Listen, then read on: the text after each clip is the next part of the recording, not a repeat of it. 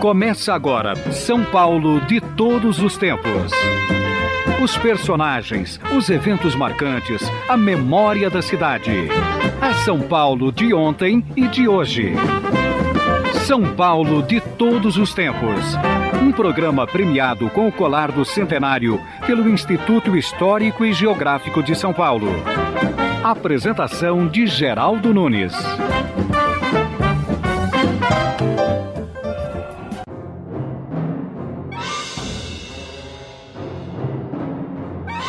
O programa São Paulo de todos os tempos está começando. Primeiro, uma notícia de hoje. O grupo militante armado Hezbollah combate as tropas israelitas na faixa de Gaza. Agora, uma notícia antiga. No início, Davi era um jovem que tocava harpa na corte do rei Saul, mas ganhou notoriedade ao matar em combate o gigante guerreiro filisteu Golias, ganhando assim o direito de casar com a filha do rei Saul e a isenção de impostos. Depois da morte de Saul, Davi governou a tribo de Judá, enquanto o filho de Saul, Isbosete, governou o restante de Israel. Com a morte de Isbosete, Davi foi escolhido o rei de toda Israel, e seu reinado marca uma mudança na realidade dos judeus. De uma confederação de tribos, transformou-se em uma nação estabelecida. Davi transferiu a capital de Hebron para Jerusalém após conquistá-la e tornou-a centro religioso dos israelitas, trazendo consigo a arca sagrada. Mas isto desagradou os filisteus.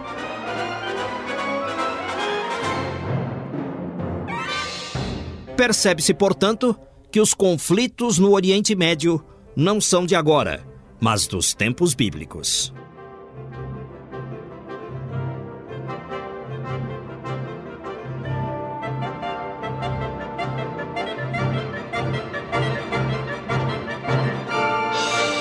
Hoje, com muita alegria, nós aqui estamos recebendo Moisés Rabinovich, jornalista, correspondente no Oriente Médio durante muitos anos. Moisés Rabinovich, hoje de volta a São Paulo, depois de tantos anos no exterior. Moisés, como é que você se sentiu retornando a São Paulo depois de ter morado no Oriente Médio, cobrindo os acontecimentos, os conflitos? A primeira sensação foi de medo, porque é, no Oriente Médio, numa guerra, os inimigos vestem uniforme. E em São Paulo, você corre risco sem poder antecipar. Os ladrões não usam uniforme. Depois eu tive um outro susto que foi por ser veterano de coberturas de guerra, o jornal me mandou é, subir a Mangueira. Tinha tido ali alguns crimes, assassinatos, um, um bando de. O Morro da Mangueira no Rio? O Morro da Mangueira no Rio. Eu, eu vinha do, do, do, Líbano, então nada mais natural do que eu subir a Mangueira, num dia em que é, vários corpos tinham sido encontrados em, num carrinho de obras no pé do morro. Então eu eu, eu fui subindo o morro até que é, fui barrado por um menino com uma Kalashnikov na mão. Kalashnikov é um fuzil repetidor automático. E a diferença dele para um guerrilheiro no Oriente Médio é que com ele não havia condição de diálogo. Os olhos dele estavam é, é, vermelhos de droga a mão dele tremia com a arma na mão e não custaria muito ele me dar um tiro. Enquanto que com um guerrilheiro você tem alguém com uma ideologia segurando o fuzil. E, e há espaço para você dizer que é jornalista, que, que você está numa cobertura e até convencê-lo a deixá-la entrar. São as duas surpresas que eu, que eu tive de, na volta. É, a primeira é de que o inimigo está em toda parte no usa uniforme.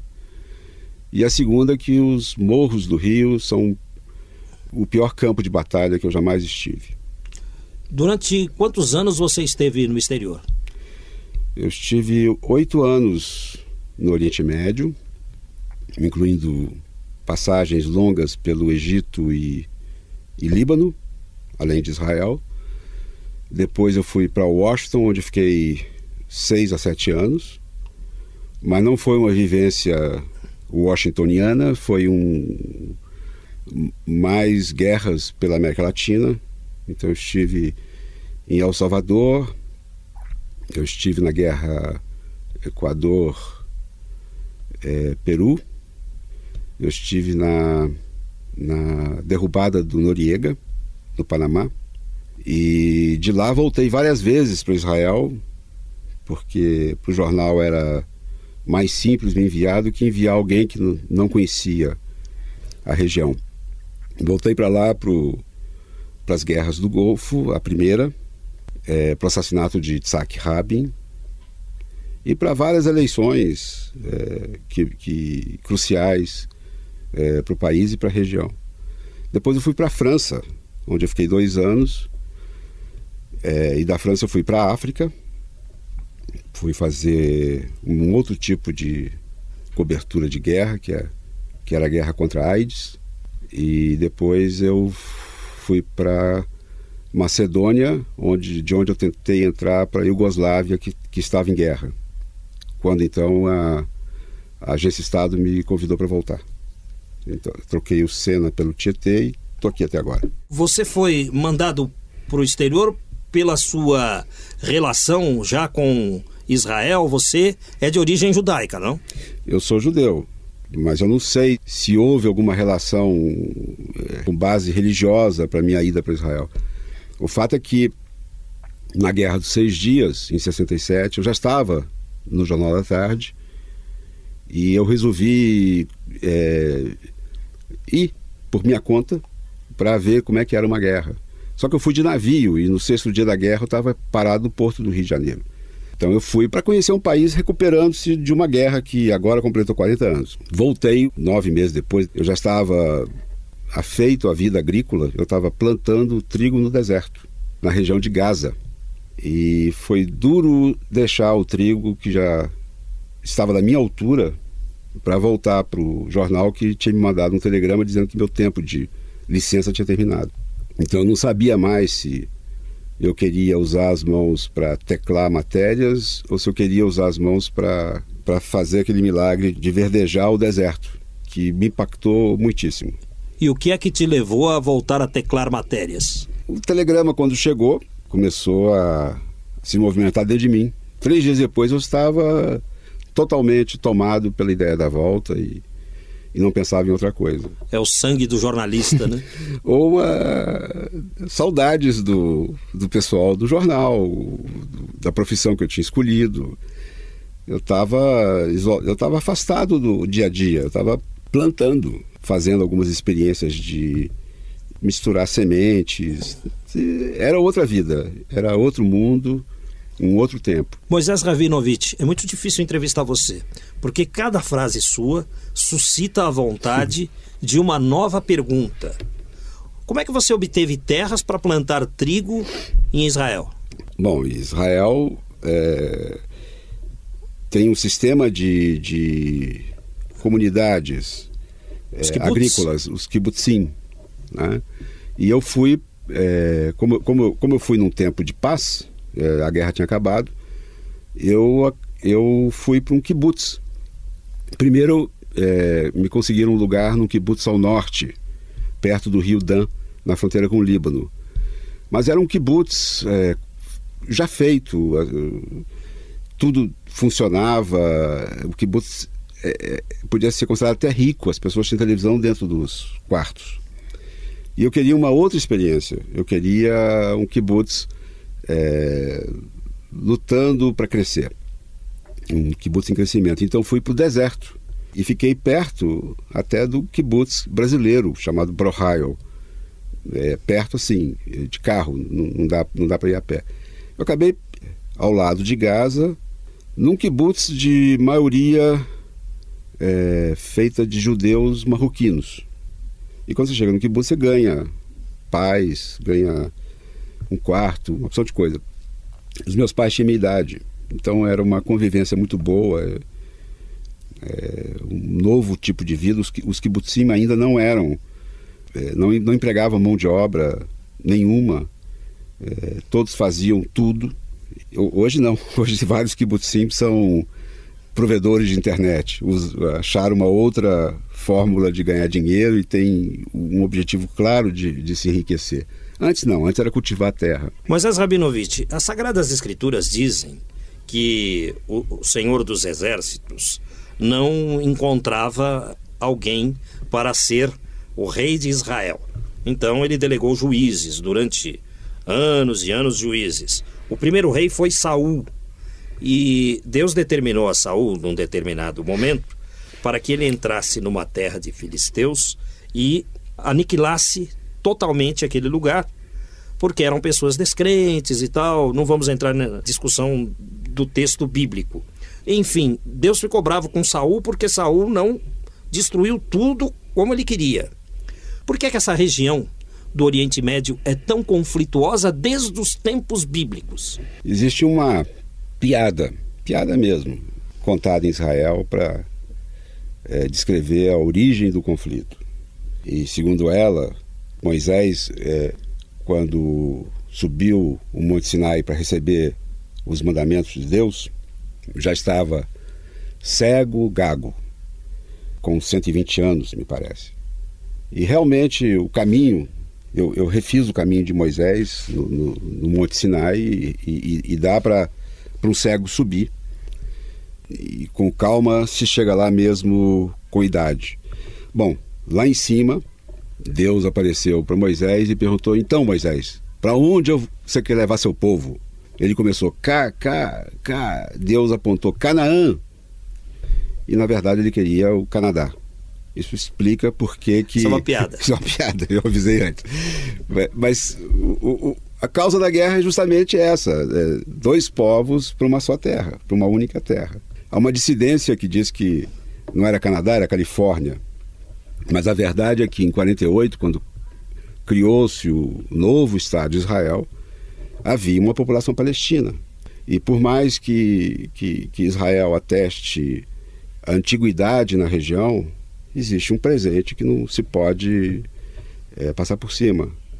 E é isso que, desde 48, é, longe já do período bíblico, se procura pacificar. Né? Um Estado palestino e um Estado judeu. Ambos é, no que hoje se, em alguns mapas aparece como Palestine ou Palestina, mas que nos mapas é, de Israel em hebraico é dividido em dois, Judá e Shomron, Judéia e Samaria. Hoje os palestinos é, negociam um acordo que tem as mesmas, os mesmos contornos de fronteira propostos em 48, que eles recusaram. A guerra é, é, é infindável, lamentavelmente. Eu fui uma vez entrevistar um prefeito de Nablus, chamava Bassam Shaka.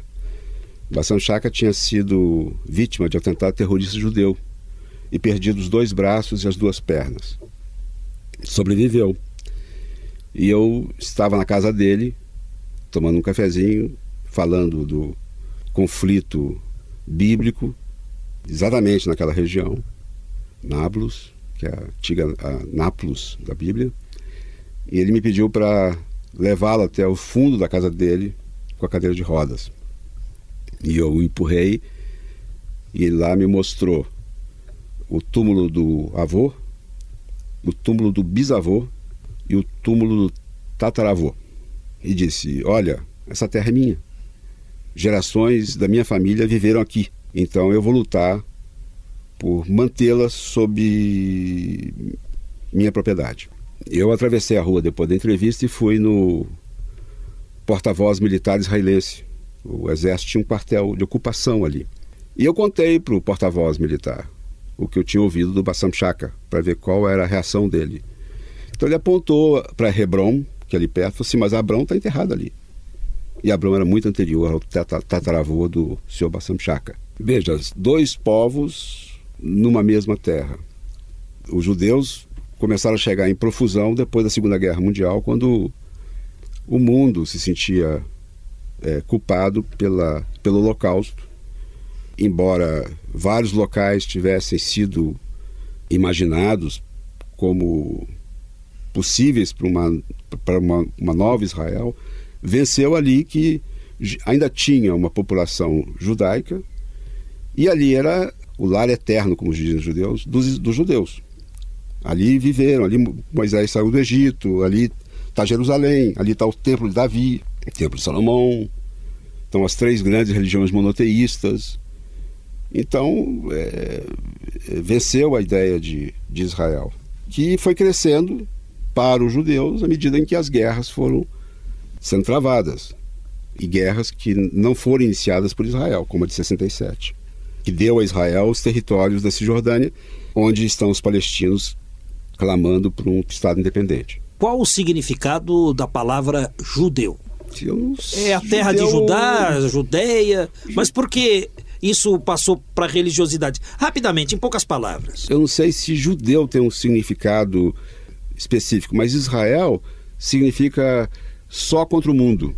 É, é, é, sempre teve essa conotação de um país isolado e, e desafiador. Por muitos anos, judeu foi um, um, uma, um termo pejorativo. Eu, eu fui, fui na casa de um amigo meu do Jornal da Tarde, quando eu trabalhei aqui, e passamos uma semana na fazenda dele. Quando eu ia embora e fui despedir da avó dele, no alpendre da casa, a avó dele bateu nos meus ombros e disse: Você é um menino tão bom, nem parece judeu. Então, é, judeu tem essa conotação. Você malha o Judas, né? Você, o judeu é aquele homem da prestação que ia de mala de casa em casa vendendo a prazo, né?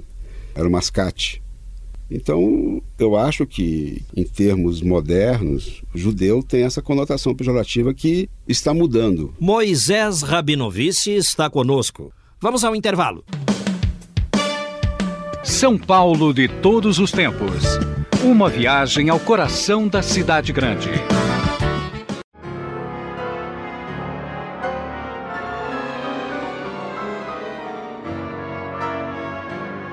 Nós, no intervalo, nos lembramos da cobertura da Guerra do Golfo. Você entrava por orelhão, não é, Moisés? Entrava de todas as formas possíveis. Em Israel, Nessa época existia um telefone no carro. Quando você alugava um carro, ele já vinha com o telefone. Não era um celular, ele não saía, ele tinha um fio.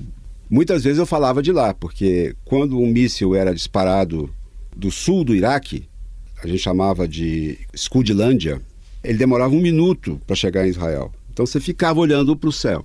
Quando ele impactava e vinha um clarão, você via mais ou menos onde era e partia com seu carro para ver o que ele tinha causado de estrago, se tinha acertado alguma casa. E a gente corria atrás de foguete, de míssil, como corre atrás de balão em Minas Gerais. E, e nesse, nessas corridas é que a gente ficava em contato com a rádio. E todo mundo que participava da maratona atrás do míssil se comunicava por bips. Sempre chegávamos. O que nós tínhamos deixado de fazer então era colocar máscara antigás porque depois do décimo, décimo quinto míssil sem gás, a gente relaxou, a gente passou a acreditar que nenhum deles viria com ogiva é, venenosa. E, e lá íamos nós sempre, e toda vez que chegávamos, todos que eram radialistas transmitiam para os seus países o, o que tinha acontecido com o míssil. Uma vez chegamos numa casa em que o míssil tinha aterrissado em cima da mesa de jantar. Ficou lá, arrebentou a janela toda e, pousou numa mesa. É, entre, entre curiosidades, havia também tragédia. Israel é um país que, que em cada quarteirão tem um bunker. Então, as pessoas é, avisadas pela sirene de ataque aéreo iam para os bunkers. E, e, quando um míssil atingia uma casa, raramente acertava alguém, porque ou estava no bunker ou estava nos, no, no que eles chamavam de quartos preparados para um ataque de mísseis com ogiva de gás. Eram quartos totalmente fechados, em lugares dentro da casa previstos para não sofrerem caso um míssil derrubasse um, um, uma estrutura da casa. Você está contando Isso eu estou lembrando.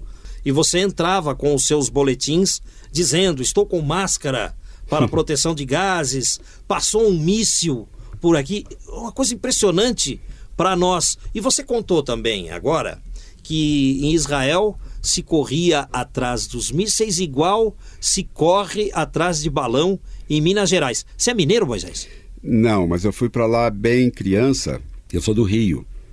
E fiquei lá dos 12 anos até os 18. Qual cidade? Belo Horizonte. Belo Horizonte Belo mesmo? Horizonte mesmo. Fiz lá os meus estudos e entrei para o meu primeiro jornal lá e estou nessa vida até hoje. Né? E o que te trouxe para São Paulo e para o Jornal da Tarde? Eu estava há um ano em jornal.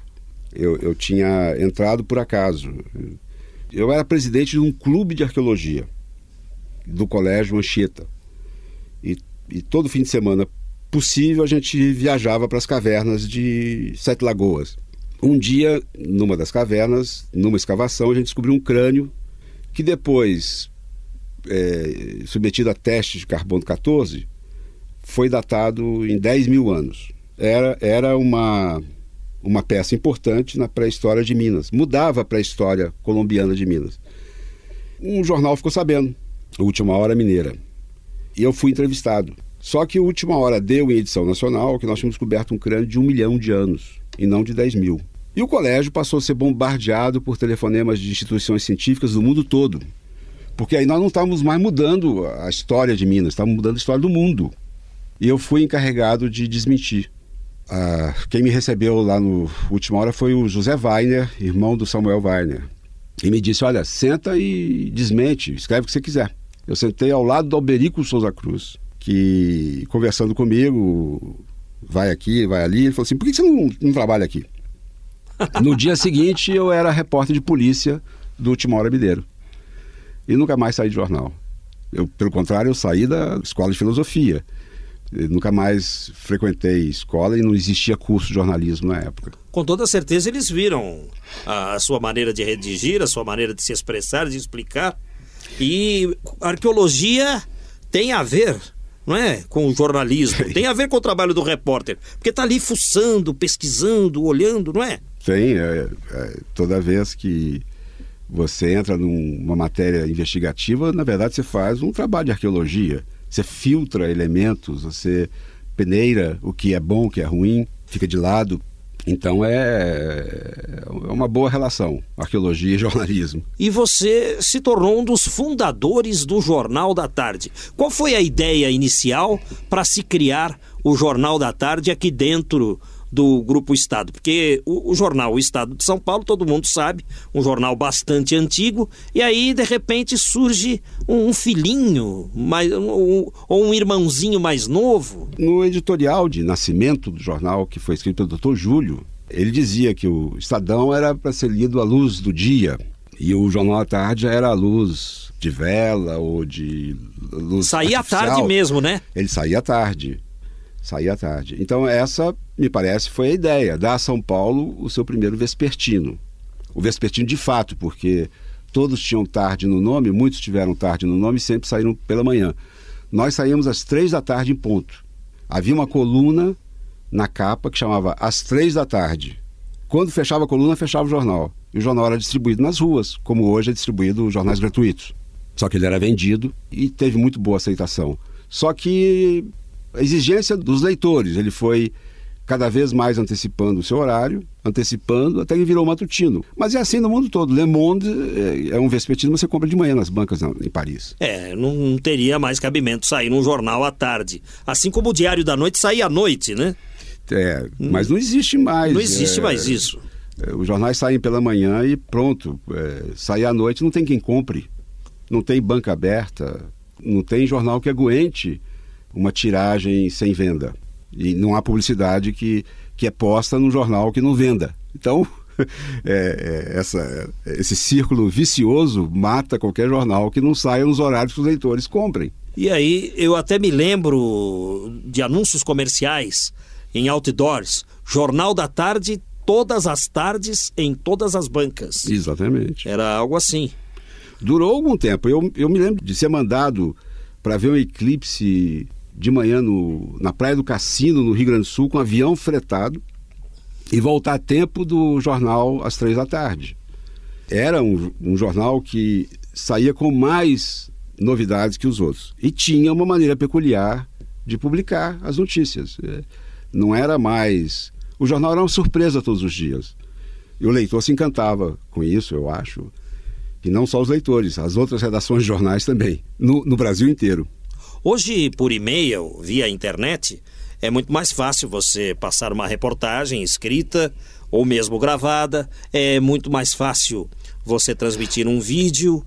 As máquinas fotográficas digitais fazem com que uma foto tirada um minuto atrás chegue do outro lado do mundo daqui a mais um minuto. Hoje é tudo muito fácil. Antigamente não era assim. E você pegou uma fase onde era necessário pedir para telefonista fazer uma ligação internacional. Moisés Rabinovich, eu gostaria que você contasse a sua experiência na África num conflito. Eu, eu não sei bem, eu sei só que você precisou dormir trancado em um quarto ao lado de um fotógrafo colega seu de trabalho, um quarto todo ele coberto por mofo. Conte essa história para nós. Nós chegamos a Ruanda um pouco atrasados.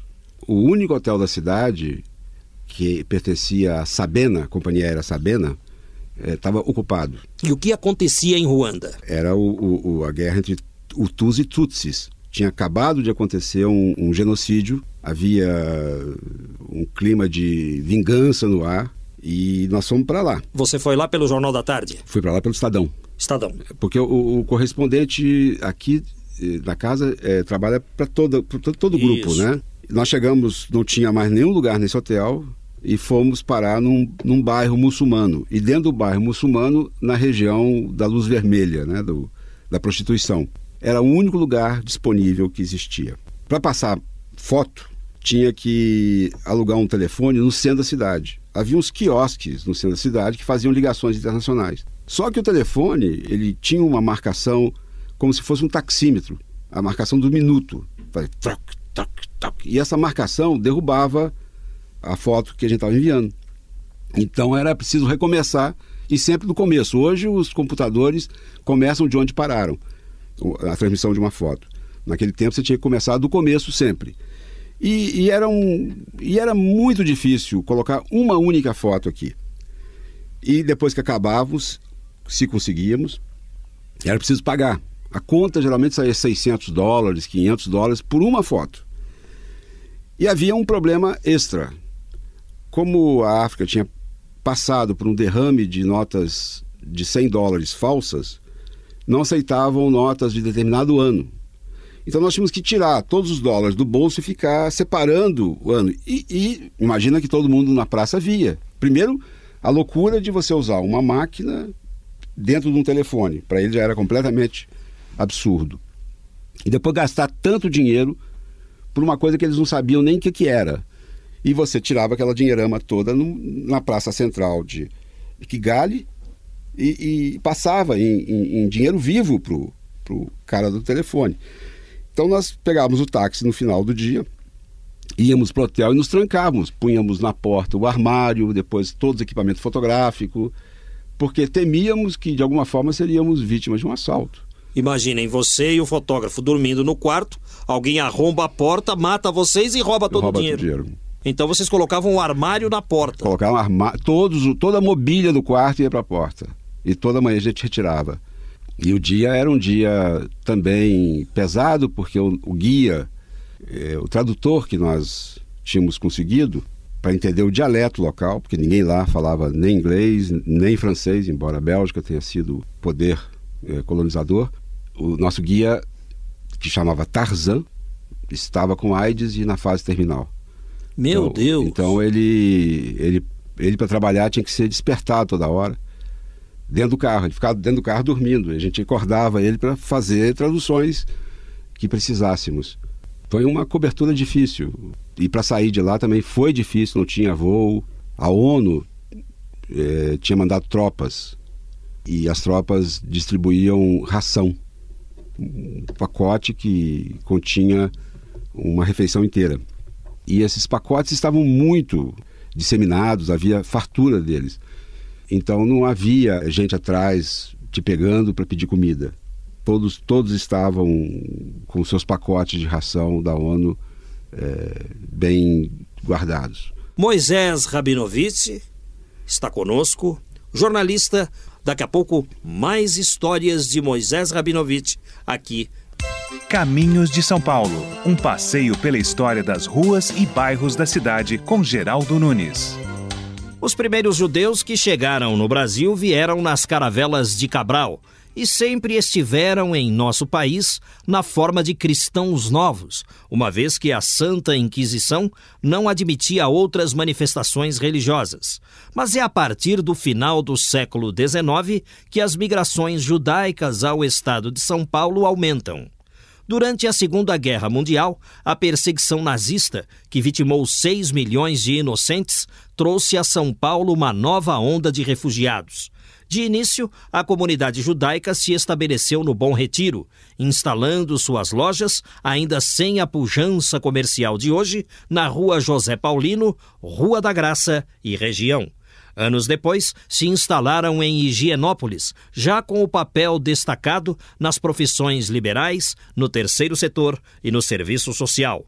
Com a comunidade judaica, nós paulistanos passamos a compreender e respeitar datas como o Rosh Hashanah, Ano Novo Judaico, e o Yom Kippur, Dia do Perdão. E agora, mais histórias da cidade com Juliano Spayer.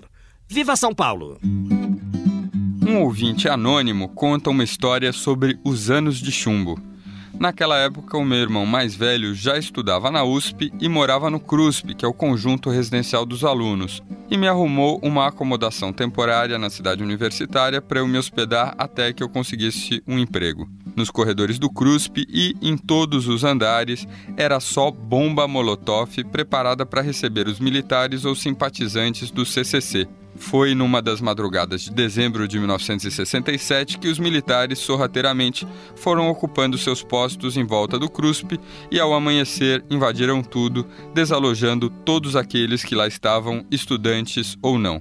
Após essa insurgência, começaram a chegar os ônibus da CMTC e levaram todos para a Avenida Tiradentes. Lá, nós fomos fichados e aqueles que já tinham passagem pela polícia ficaram detidos. Eu, como não tinha nada a ver, fui liberado de madrugada, passando 24 horas na carceragem.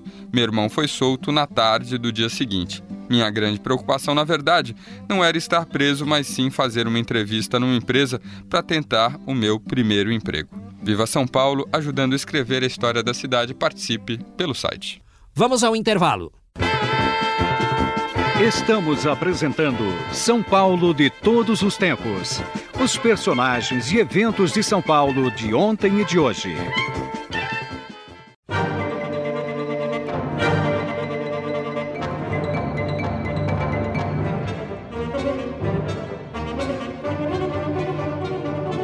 Vamos continuar entrevistando Moisés Rabinovich dentro do São Paulo de todos os tempos. Moisés, eu pergunto para todo mundo aqui que vem ao programa a explicação do nome, por que, seus pais escolheram esse nome para você e o significado do sobrenome, se você puder explicar. Rabinovich, lembra Rabino. É, é filho de Rabino. Significa assim, significa isso, mas é um nome muito comum. Em Israel, você tem folhas e folhas da, do guia telefônico com Moisés Rabinovitz, que é Moshe Rabinovitz lá. E tem até em São Paulo outros Rabinovitz, mas não são com CI no final e são todos eles ricos. Eu sou a ala pobre dos Rabinovitz. Você pronuncia Rabinovich, Rabinovice ou Rabinovitch? Todas as formas são certas. Eu, em casa, sou Rabinovice, como se escreve, mas todas as formas de falar são corretas. Em Israel, nunca ninguém me chamou de Rabinovice. Todo e... mundo lá é Rabinovich. E, e, Mois... e, Moisés é Moshe. Moisés por Moisés, né? Moisés né? por Moisés. Que gerou toda a religiosidade judaica. É, o, o nosso patriarca, né? Exatamente. Se você fosse chamado para cobrir um conflito como esse do Iraque, eh, a coisa no Iraque parece que não tem jeito. Você iria para lá? Ou chega? Sempre me excita muito a ideia de voltar a campo, mas os tempos mudaram. Não só eu envelheci, mas ainda me sinto apto, Como também a guerra mudou. No tempo que eu cobria a guerra, você ia para um fronte, depois cruzava o fronte para outro lado, voltava para algum lugar e, e despachava seu material. Hoje você vai para a tenda do porta-voz militar que mostra um vídeo do que, que um avião fez lá longe, em um lugar inatingível. A guerra virou quase que um game é, que aparece pela televisão todas as noites. Gente verde, andando no escuro. Outra possibilidade de cobrir guerra hoje é você se embutir, eles falam em inglês embedded, dentro de um pelotão e com ele ir para alguma missão. Mas assim já se fazia, né? Assim se fez é, nas, nas últimas guerras. Só que o, o, o embedded, o, o, sujeito dentro do batalhão, tem é, algumas obrigações do próprio compromisso. Ele não pode dizer onde está, ele não pode dar detalhes do pelotão em que se encontra, ele não pode transmitir antecipado o que vai acontecer. Bem, isso é, é guerra. Então tem uma censura militar rígida e mesmo quando eu não estava dentro de algum pelotão em Israel, eu tinha que me submeter à censura militar. Guerra, imagina, o, quando o Iraque disparava mísseis contra Israel, uma coisa ficou patente. Cada vez mais o novo míssil se aproximava do Ministério da Defesa em Tel Aviv. Então eles tinham um objetivo. Quem disparava os mísseis tinha o objetivo de acertar o Ministério da Defesa. Então a CNN, me lembro, pôs no ar um mapa mostrando aqui caiu o primeiro, aqui caiu o segundo, aqui caiu o terceiro. Então ele deu o ângulo de visão do que faltava para o disparador no Iraque. Isso é, extrapola a informação jornalística. Isso já é uma espionagem. A CNN foi advertida, quase tirada do ar. Isso no Oriente Médio, é, as rádios são muito ágeis, lá quase tudo é rádio, é, e tudo com escuta, provoca a decolagem de um avião que vai lá e bombardeia o pelotão. Nós, de repente, temos na mão uma arma que pode ser usada como informação de militar. Então, o correspondente tem que tomar muito cuidado no que diz, senão ele pode morrer. É isso mesmo, Moisés? Eu acho que, que, o papel do correspondente é muito importante. Nos primeiros tempos, a informação demorava a chegar uma semana, duas. Depois eu, eu peguei já o tempo do telex. Você encontra um telex e tem algum tempo para escrever sua matéria. Uma fila atrás de você, sempre gritando que está na hora do, do seu jornal, do deadline e depois o computador. E antes, no meio, teve um, um misto de telex computador que eu cheguei a usar. Hoje está muito fácil. Hoje você, com um, um, um, celular mundial acoplado no seu laptop, você transmite de qualquer parte do mundo. Acabou aquele, aquela história também da, da equipe de televisão que, que iam um para segurar o som, um outro com maquinário. A televisão também ficou mais leve, tudo ficou mais fácil, mas o acesso à informação é que ficou mais difícil. Então hoje você tem é, super condições de trabalho, mas encontra uma barreira intransponível para trabalhar, que é a liberdade de estar no fronte e dos dois lados, mesmo porque agora não existe fronte.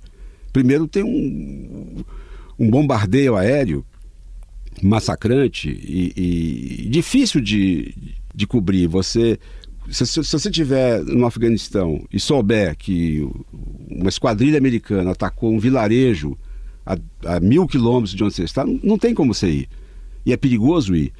E, e, e quando você chegar lá, já, ter, já terá tido um outro bombardeio em um outro lugar. Então, a, a guerra é, virou as informações que cada lado dão de seu próprio de sua própria situação. Israel tem o tamanho do, da Dutra e, e, seis horas de diferença do Brasil. Então é, é, não há desculpa para um correspondente em Israel não ir ao local do crime, né? Aconteceu no extremo sul ou extremo norte, você tem que ir. E, e Beirute está uma hora e meia do, do norte de Israel. Então é, não, não se explica por que você não você não vá é, aos dois lados de uma guerra. Agora não mais, porque não te deixam passar. Não, o jornalista não é tão bem visto, ele vai dar informações comprometedoras, perigosas. e quem perde com isso são os leitores. Né? Moisés Rabinovich, você já escreveu um livro contando tudo isso? não, não. Seria uma, uma excelente fonte para os estudantes, para aqueles que querem ser jornalistas. É, eu, Como o livro da Roseli Forganes. eu faço palestras, às vezes, é, atendo grupos que estão fazendo TCC, grupos de estudante, mas é, essas informações pertencem a uma época. Né? Eu, eu posso hoje transmitir para jornalistas o- o- a dificuldade de, de, de fazer bem o nosso trabalho. Afinal de contas, cada guerra é uma história diferente, né? É, é, Conforme já foi dito aqui. Foi. Então, é, como eu me dedico de alma ao que eu estou fazendo, é, não houve ainda um- uma defasagem entre o passado e o presente. Eu continuo na mesma, é, no mesmo passo, com, com- o mesmo pique, é, só que agora atrás do balcão. E, É. antes, e antes eu estava no front. É jornalismo, né? Tá no sangue. E eu a tenho gente não um, perde um isso. grupo de jovens ótimos, é, começando a profissão. Me dá prazer é, poder transferir um pouco da minha experiência para uma redação. A última guerra do Golfo, a a- quando é, essa segunda, depois da queda das torres, eu já não fui porque o jornal aqui, o Estadão, tinha decidido que, eu, que era melhor eu ficar para fechar pela primeira vez uma guerra. Eu, eu, só, eu só transmitia a guerra. Então eu ia fazer a cozinha do jornal. Explica pro ouvinte o que é cozinha do jornal, senão o pessoal pensa que é, é panela, garfo, A faca. cozinha do jornal é preparar as informações que chegam no jornal para que o leitor é, a- prepara Não, a notícia, vou- faz o título, é, e às vezes o, o repórter à distância erra o, o que é o principal no texto, o, o principal está lá no fim, então você tem que remanejar os parágrafos para colocar a notícia mais importante no começo. Moisés Rabinovich, obrigado pela visita. Foi muito interessante ouvi-lo. Muito obrigado a você, Geraldo Nunes, e a seus ouvintes também. A cidade e o futebol de todos os tempos, com Geraldo Nunes. Sou alvinegro da Vila Belmiro. O Santos vive no meu coração. Este é o hino oficial do Santos Futebol Clube. Mas os torcedores do Peixe preferem uma outra música que se chama Leão do Mar, porque lembra uma época onde o Santos ganhou tudo. Agora quem dá bola é o Santos.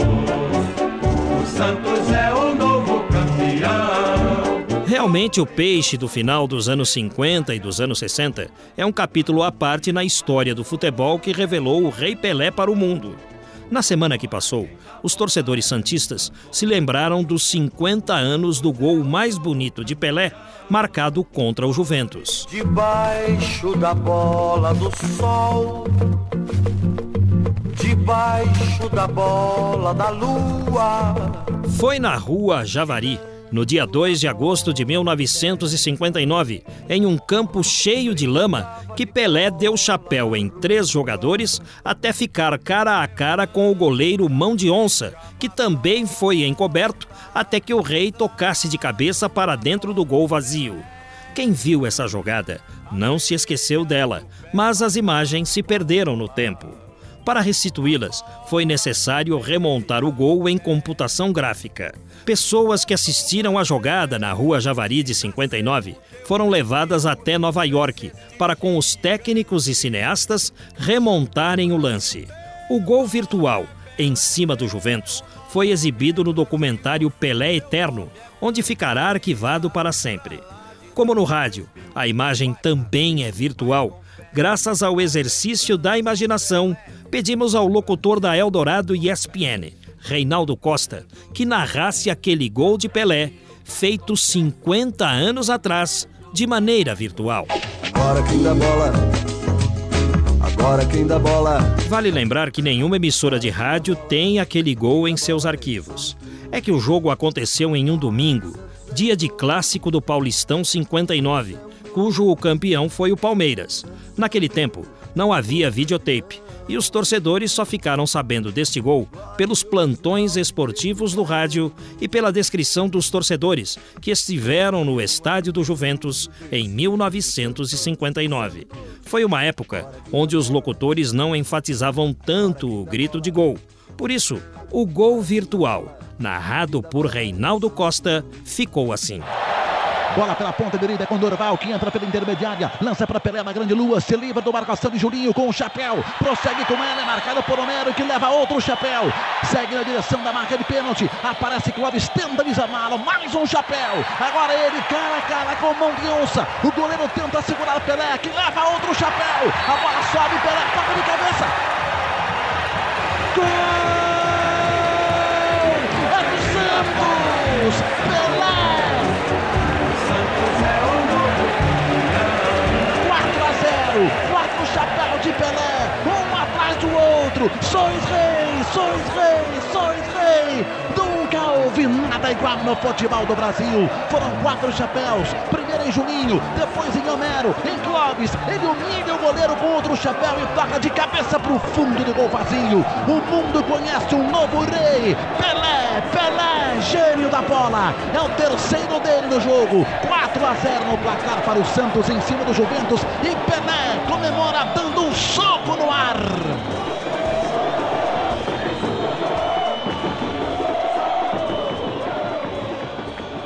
Um inicia a partida, onde a glória ficou dividida entre as riscas do campo e da vida, na emoção desse amigo Pelé. Pelé voltaria a marcar belos gols, mas nenhum como aquele feito no humilde estádio da Rua Javari. Em 2006, o Juventus decidiu homenagear Pelé, inaugurando para ele um busto bem na entrada deste campo no bairro da Moca. Naquele dia, o trânsito da Rua Javari precisou ser interditado e o estádio Conde Rodolfo Crespi bateu novo recorde de público. Todos foram para lá só para ver o rei de perto.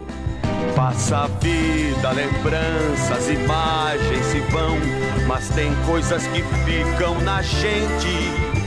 Um menino chorando, uma copa nas mãos, essa imagem ficou para sempre. Com trabalhos técnicos e mixagens de Anderson Wendel, o futebol de todos os tempos.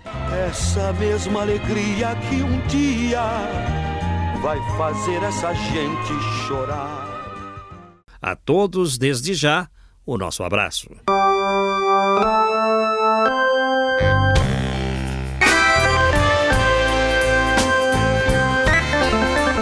Trabalhos técnicos e mixagens de Antônio Silva, o Toninho Cuca.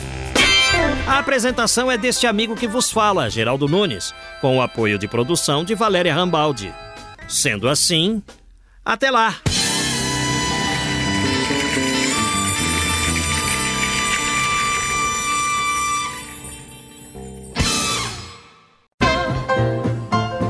Estamos encerrando mais uma edição do programa São Paulo de Todos os Tempos. Os personagens, os eventos marcantes, a memória da cidade. A São Paulo de ontem e de hoje. São Paulo de Todos os Tempos. Um programa premiado com o colar do centenário pelo Instituto Histórico e Geográfico de São Paulo. Apresentação de Geraldo Nunes.